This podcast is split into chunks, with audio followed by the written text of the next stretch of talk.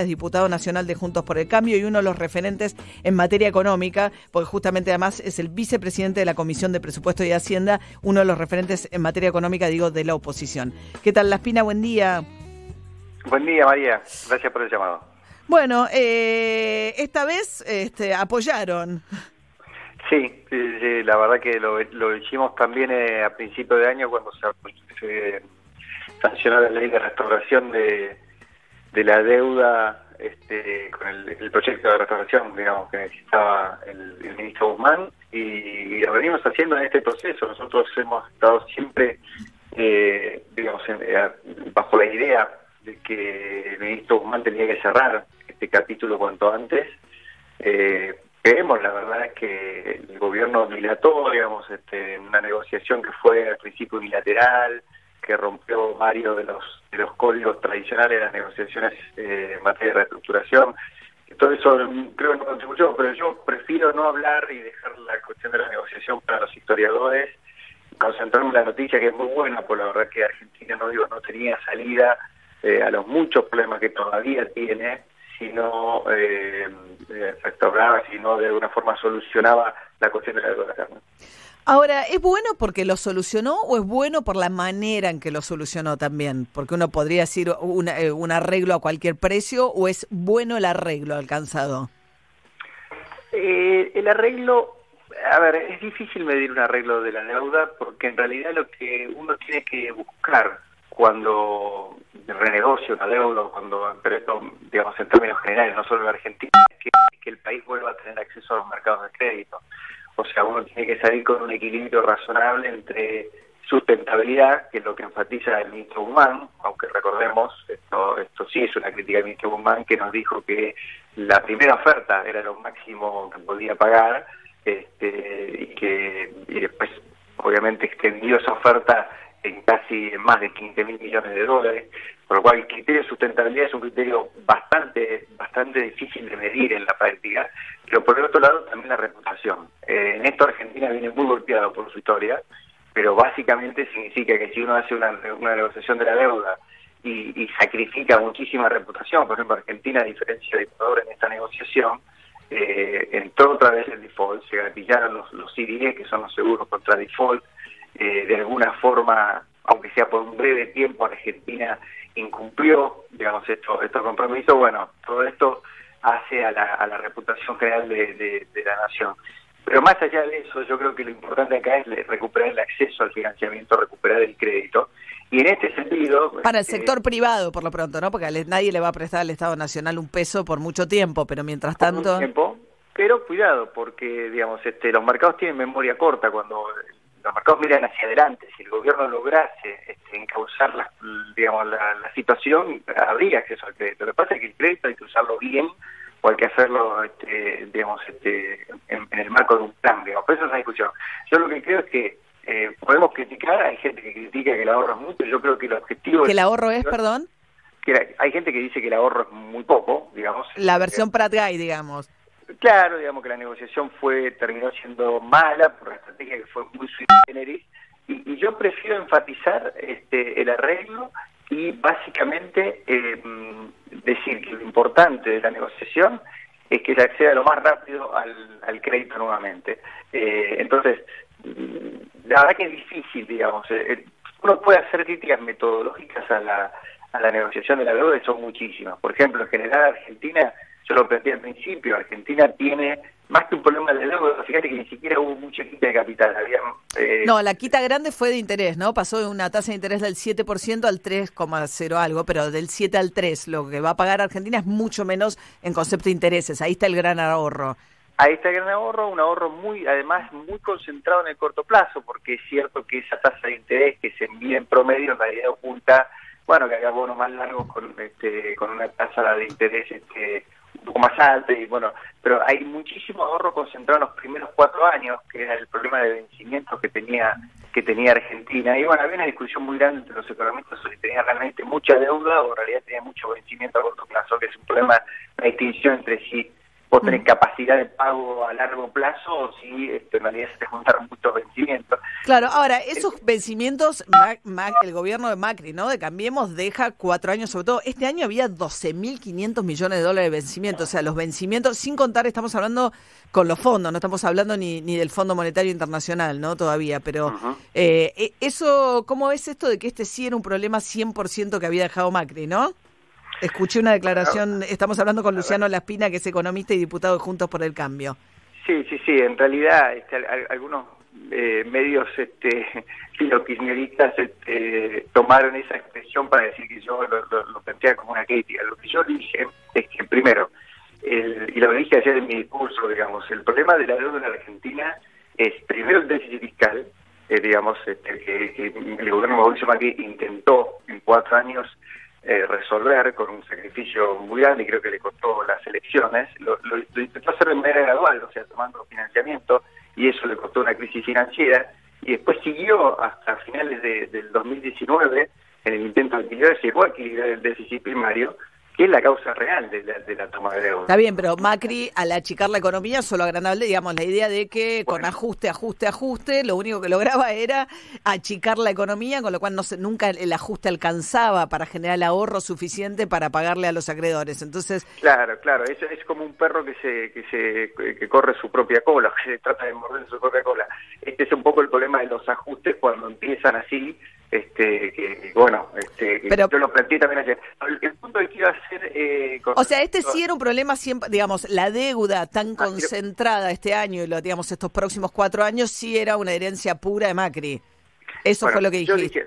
bueno lo que a qué iba mi, comentario mi comentario es el siguiente o sea está claro está claro que la, la reestructuración o el problema de la, la deuda externa bajo la legislación externa empezó obviamente durante el gobierno de Macri pero no quiere decir que el problema de la deuda total de Argentina empezó, porque la deuda venía creciendo, la deuda la deuda en legislación local, durante el por el déficit fiscal. Pero lo que claro, pasa que creció en pesos. Macri empezó a tomar deuda en dólares. Argentina no fabrica dólares y eso es lo que terminó ¿no? en, en, en, en otro tipo de crisis de deuda, cuando empieza a tomar deuda en dólares Macri.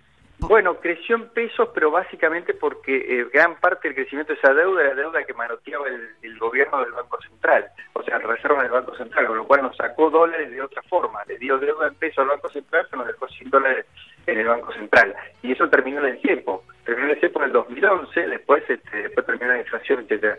Lo que yo dije es que si uno mira, este, hoy el, gobierno trazó un, un, diagnóstico que dijo, no, acá el único problema del FUMA de Argentina la deuda que dejó Macri. Cuando Argentina hace 10 años que no crece, tiene una, una, pobreza crónica, un estancamiento crónico, inflación, caída sistemática de la inversión en el empleo desde hace 10 años. Entonces lo que yo dije es, bueno, ahora que la deuda externa no está, es un, la deuda en legislación extranjera en dólares ha sido solucionado y en buena hora. Eh, que eso sí era 100% Macri, digamos. La, claro. Eh, y ahora discutamos el resto, era el planteo lo pongo al revés, para el titular. Los problemas que son 100% Cristina.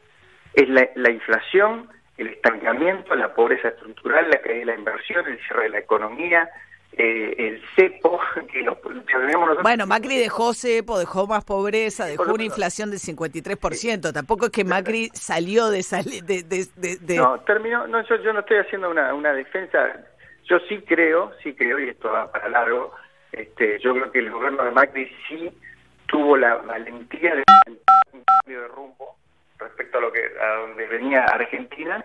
Esa estrategia, el rumbo era correcto y tuvo eh, errores eh, de implementación que a mi juicio son imputables a sus economistas, no al rumbo que trazó el presidente Macri y junto O sea, la libertad total de cambios, por ejemplo, o sea, pasar de un cepo, porque además al final termina con un cepo más más ajustado del que tenía cuando lo heredó, ¿no? Argentina es un país donde la escasez de dólares es crónica, es absurdo pensar en un país como la Argentina, o sea, ahora estamos con nada, un cepo... María, pero también es absurdo pensar que los países crecen con cepo, se está inflación a los países con cepo.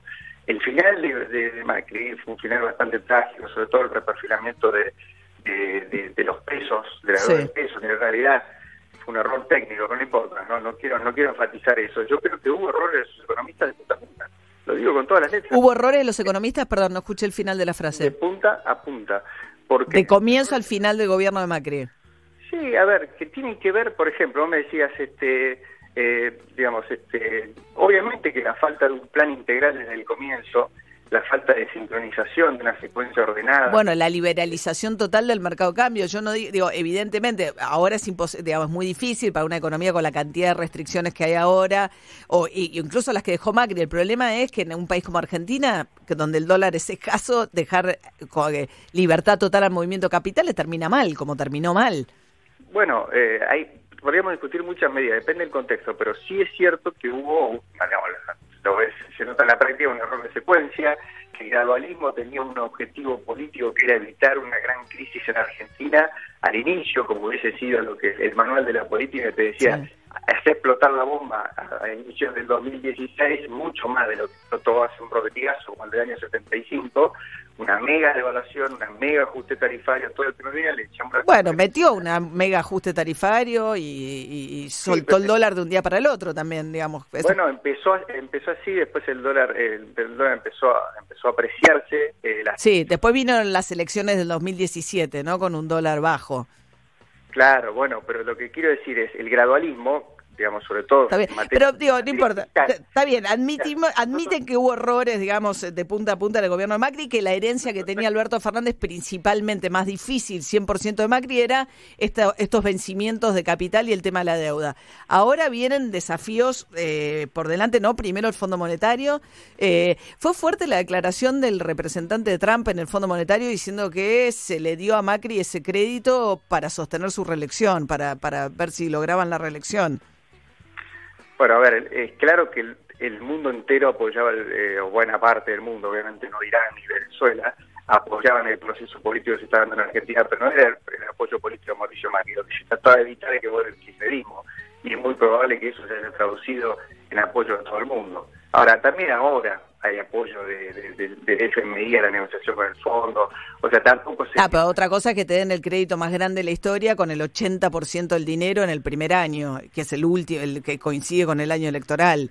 Sí, porque Argentina en aquel momento, más allá de los errores de, digamos, los, como yo dije, los errores de implementación del programa económico, a mi juicio imputable de los economistas de, que participaron y no al rumbo que trazó el presidente Macri junto por el cambio, que era salir del, modelo kirchnerista que hace 10 años no tiene estancado con inflación. Vamos a ver ahora, ah, hay que ver ahora, ¿no? Ayer Alberto Fernández dijo que va a mantener las tarifas congeladas hasta fin de año. Hay que ver qué pasa con la inflación este año. Ahora, eh, pero María, el concepto es este. Ahora que la deuda no está, va a poder Alberto Fernández, que solucionó un problema de Mauricio Macri, va a poder Alberto Fernández solucionar los problemas de Cristina Kirchner, que son la inflación, el estancamiento, la pobreza, la caída de inversión, la desconfianza de los empresarios, la falta de integración el mundo, todas cuestiones de déficit fiscal. Este año, obviamente, por la 9% por lo menos. Vamos a tener, claro, son casi 45 mil millones de dólares de déficit fiscal, obviamente por la pandemia, no estoy, no estoy diciendo que es culpa de Alberto Fernández, porque nuestro gobierno uno de los méritos que prácticamente ha dejado eh, en equilibrio en, la cuestión primaria, con todos los votos que, conocemos, incluso electorales. Eh, y ahora otra vez volvimos a la física. Entonces, la pregunta es, ¿Alberto Fernández va, ya que solucionó el problema de Mauricio Macri, que tanto le preocupaba, ¿podrá solucionar los problemas que... De Cristina. Ahora, una última pregunta con relación a eso. Luciano Laspina, economista, diputado nacional de Juntos por el Cambio. Eh, ¿Esperaban un acuerdo así? Porque la idea de que Argentina, que, con el kirchnerismo volvía a Venezuela, con el kirchnerismo Argentina iba en la senda de Venezuela, es un poco contradictorio con este cierre con los eh, con, los fondos de inversión ¿no? y la reestructuración exitosa de esa parte de la deuda. Eh, esto es más, porque Alberto Fernández ayer dijo volvimos y volvimos mejores. Esta idea de que el mundo apoyó, que el mundo, digamos, de las grandes, digamos, de los organismos internacionales de crédito, etcétera, apoyó a Macri porque decían, si no, vuelve el kirchnerismo y viene Venezuela en la Argentina. ¿Este hecho marca un rumbo distinto?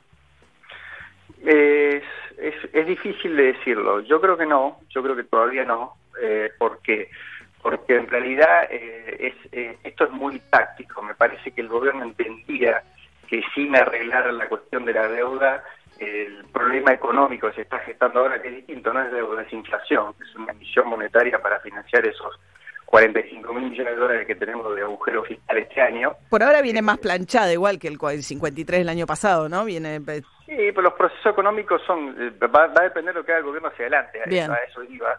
este, si el gobierno plantea un plan y ahora con, la cuestión de la deuda despejada, la deuda despejada, plantea un plan para evitar una situación inflacionaria, si no lo plantea va a tener las consecuencias, esto es obvio. El kirchnerismo apeló al Banco Central y a, los fondos de los jubilados en su momento para, financiar el déficit fiscal, el gobierno Mauricio Macri quiso salir de eso, ya no había reservas ni, ni fondos de los jubilados para... y tomó el crédito que tenía. Tomó crédito y terminó en una crisis de, deuda. Así, bueno, este, ahora el gobierno se está financiando puramente con emisión monetaria y si no soluciona eso va a tener una inflación, por lo cual no le queda otra alternativa. Y yo creo que la definición del rumbo eh, no hace a la cuestión de la deuda externa, no hace únicamente a la cuestión de la deuda Únicamente. Muchos otros factores. Veremos cómo sigue.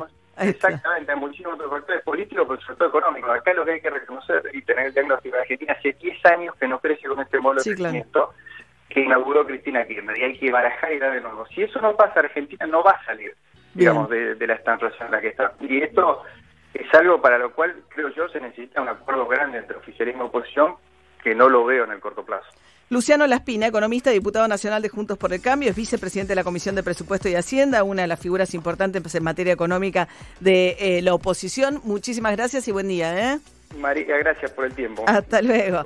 Ayer habían generado mucho impacto las declaraciones de La Espina que había dicho solución, ahora solucionaron un problema que era 100% heredado de Macri, que era el tema de la deuda y bueno, ahí escuchaban su planteo eh, global respecto de qué significa el acuerdo con los bonistas. 7 y 49 de la mañana, casi 20 grados, ¿eh?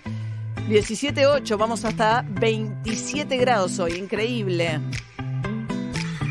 Esto es Camila Cabello y John Méndez. Señorita, buen día.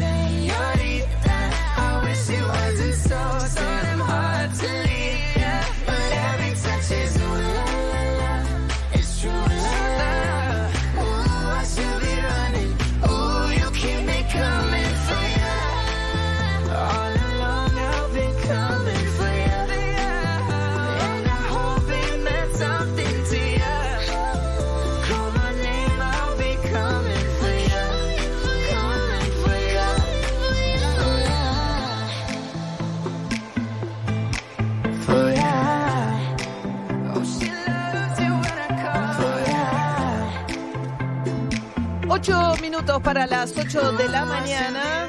Si usás los ingresos a capital de las autopistas, tenés que sacar telepeaje. Acordate hasta el 28 de agosto, pues no va a haber más cabinas. Pero me corrige, porque tuvimos un Martín Fernández Madero Investiga, uno de nuestros pitbulls, Va a haber dos cabinas que queden, pero ¿qué? Vas a pagar el doble. O sea, Ah, o telepeaje o pagas el doble. ¿Ok?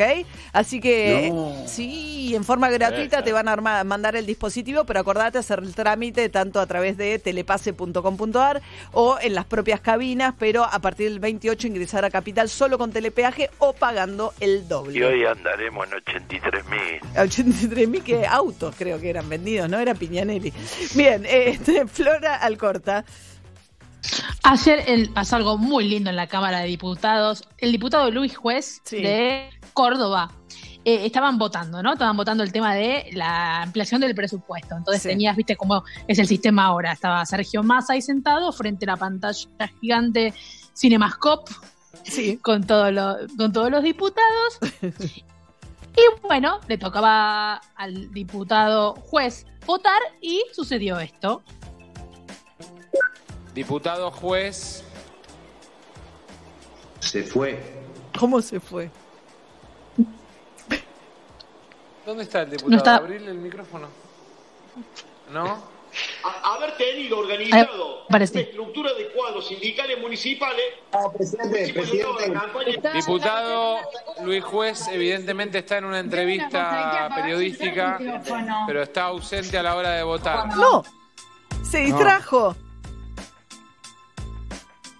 Bueno, eh, estaba dando una nota radial el tipo, claro, ¿qué pasa? Él estaba muteado, pero desde la central quienes manejan la pantalla pueden desmutearlo No. y eso es lo que pasó, por eso es que aparece ahí enérgico hablando con una radio. Al rato votan la reestructuración de la deuda, este hombre ya se había mandado ese moco y vuelve a suceder, esta vez hablaba con TN, él habla con todo. No, medio otra que lo vez llama, no medio que discrimina a nadie. atiende. Y dice, no discrimina a nadie. Se- le- El diputado, diputado, y, y dice, no, está hablando con TN, no, bueno. Es un papelón. Papel. Así que estaba, eh, bueno, Bueno. las dos votaciones que tuvo que realizar en su jornada laboral no las hizo por charlar con Lo los que pasa es que ahora se ve todo, es parte de los problemas del Zoom, de cómo aparece la intimidad en estos momentos, porque antes por ahí se levantaban del recinto y iban a atender en pasos perdidos los llamados telefónicos y atendían a los medios, ¿entendés? Entonces nadie se enteraba si durante la votación estaban los diputados dándole una nota a un medio. Ahora se lo ven vivo y en directo en la pantalla, ¿entendés? Eh, me- Pero justo el momento de votar, María, por- podés esperar cuando está hablando el Total. colega, que cada uno tiene un- unos minutos para Sí. exponer. Me imagino Sí, que en aquel momento tenés que...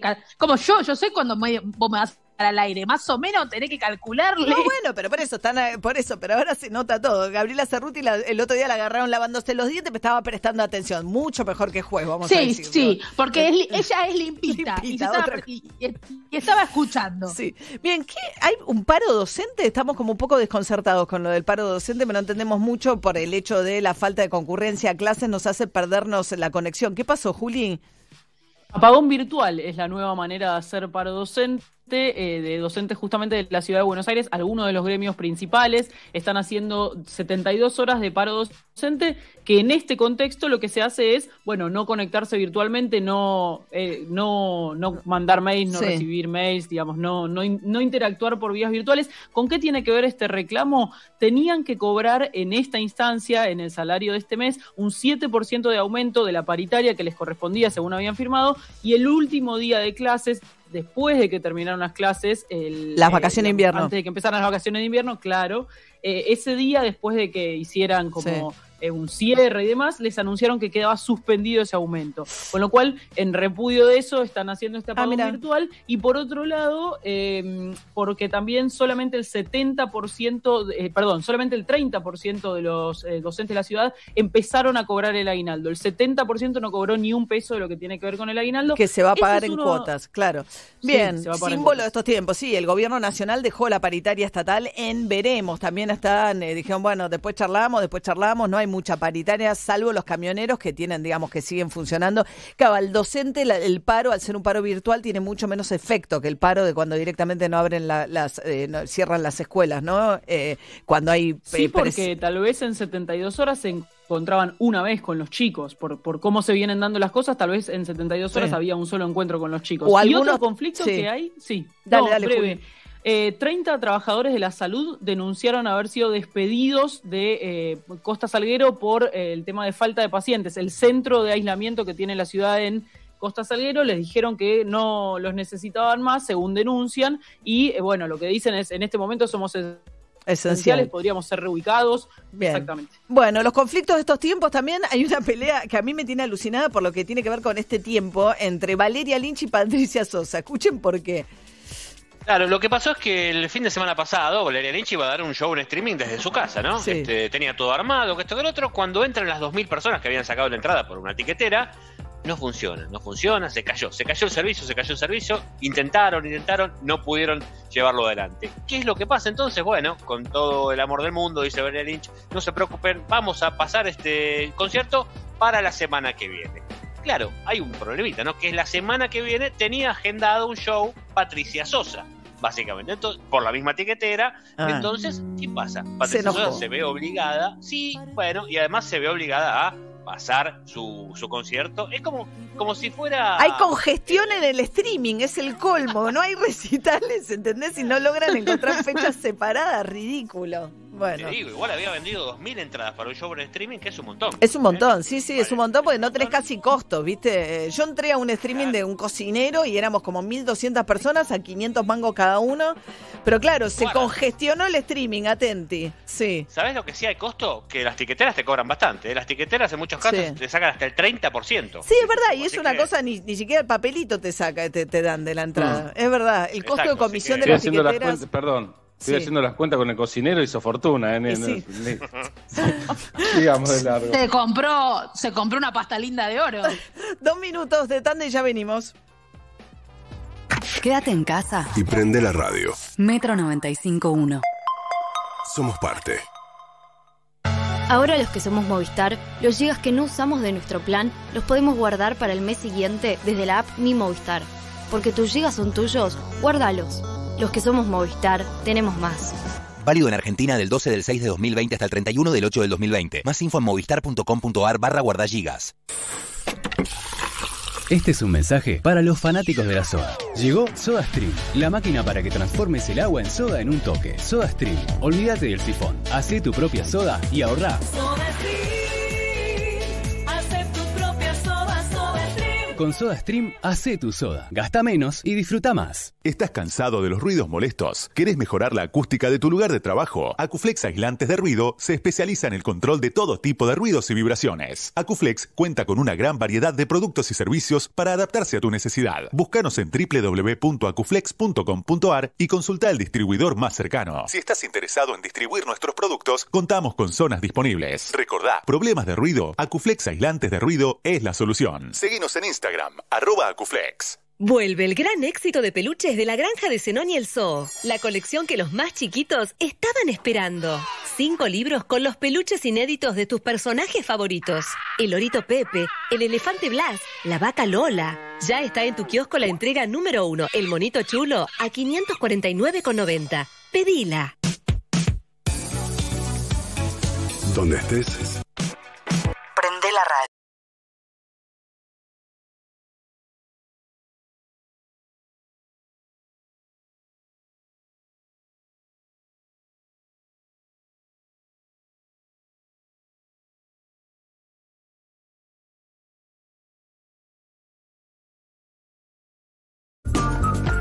Buen día, bienvenidos a este miércoles 5 de agosto, día 139 del aislamiento en el área metropolitana, un día de verano, 27 va a ser la máxima. Metro. 95.1. Sonido urbano.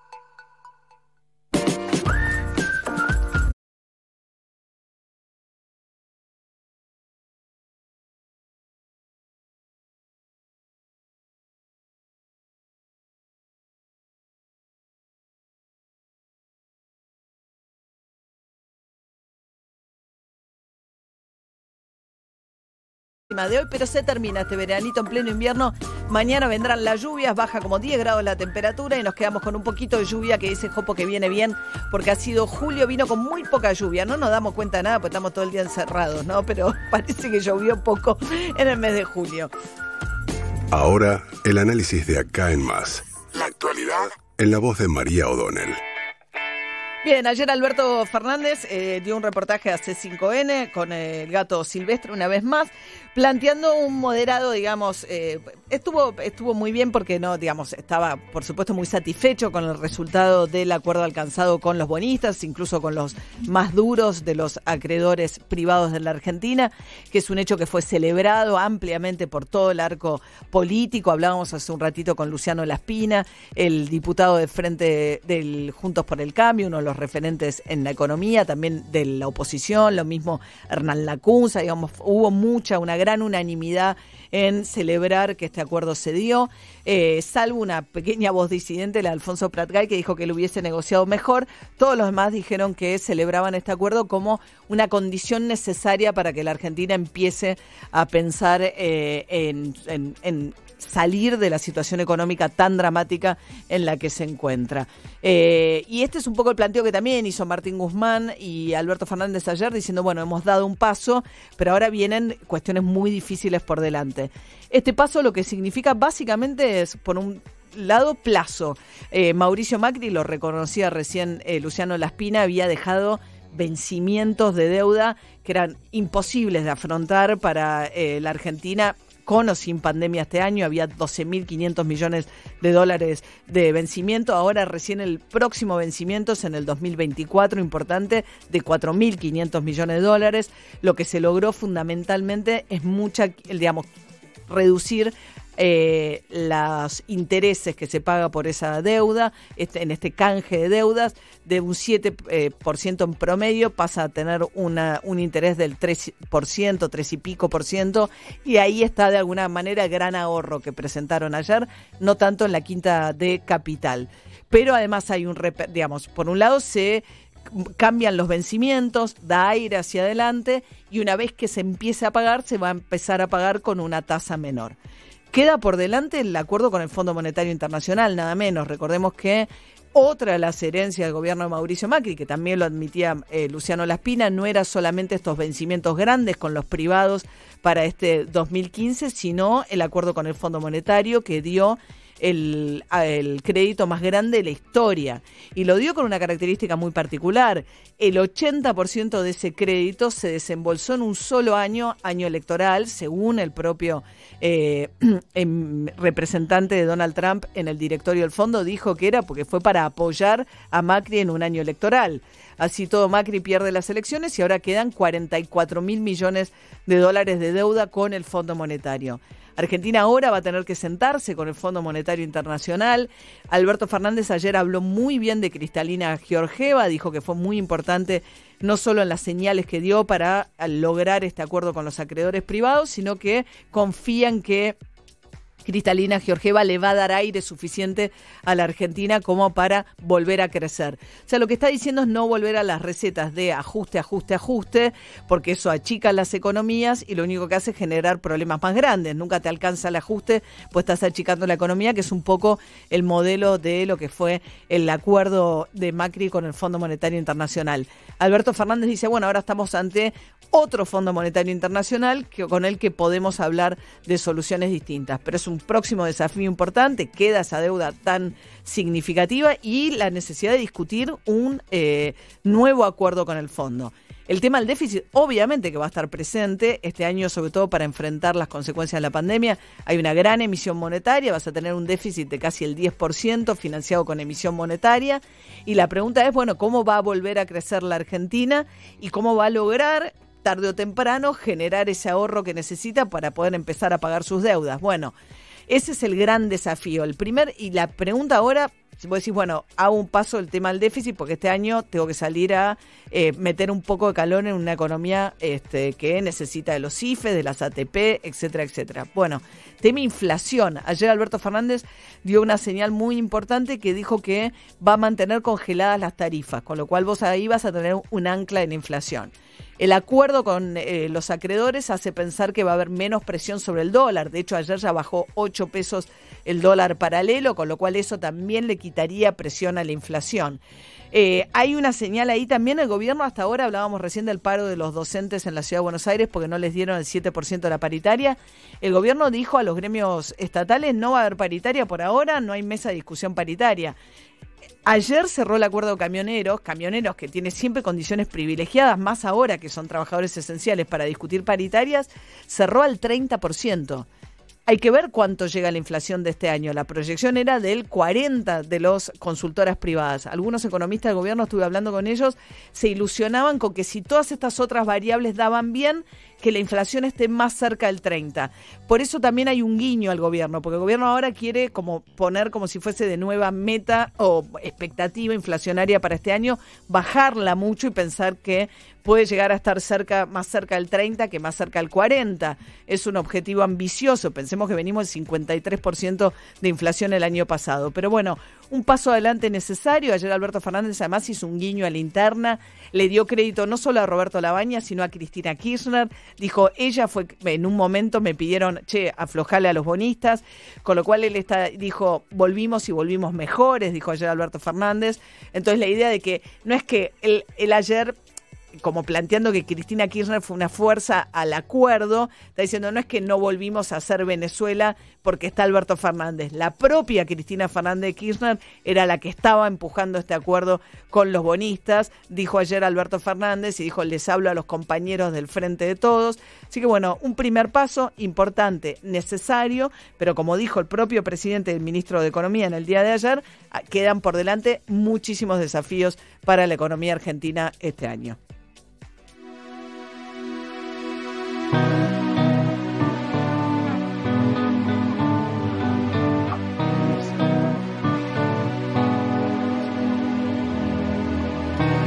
Quédate en casa. Es por vos, por los tuyos, por todos. Metro 95.1. Sonido urbano.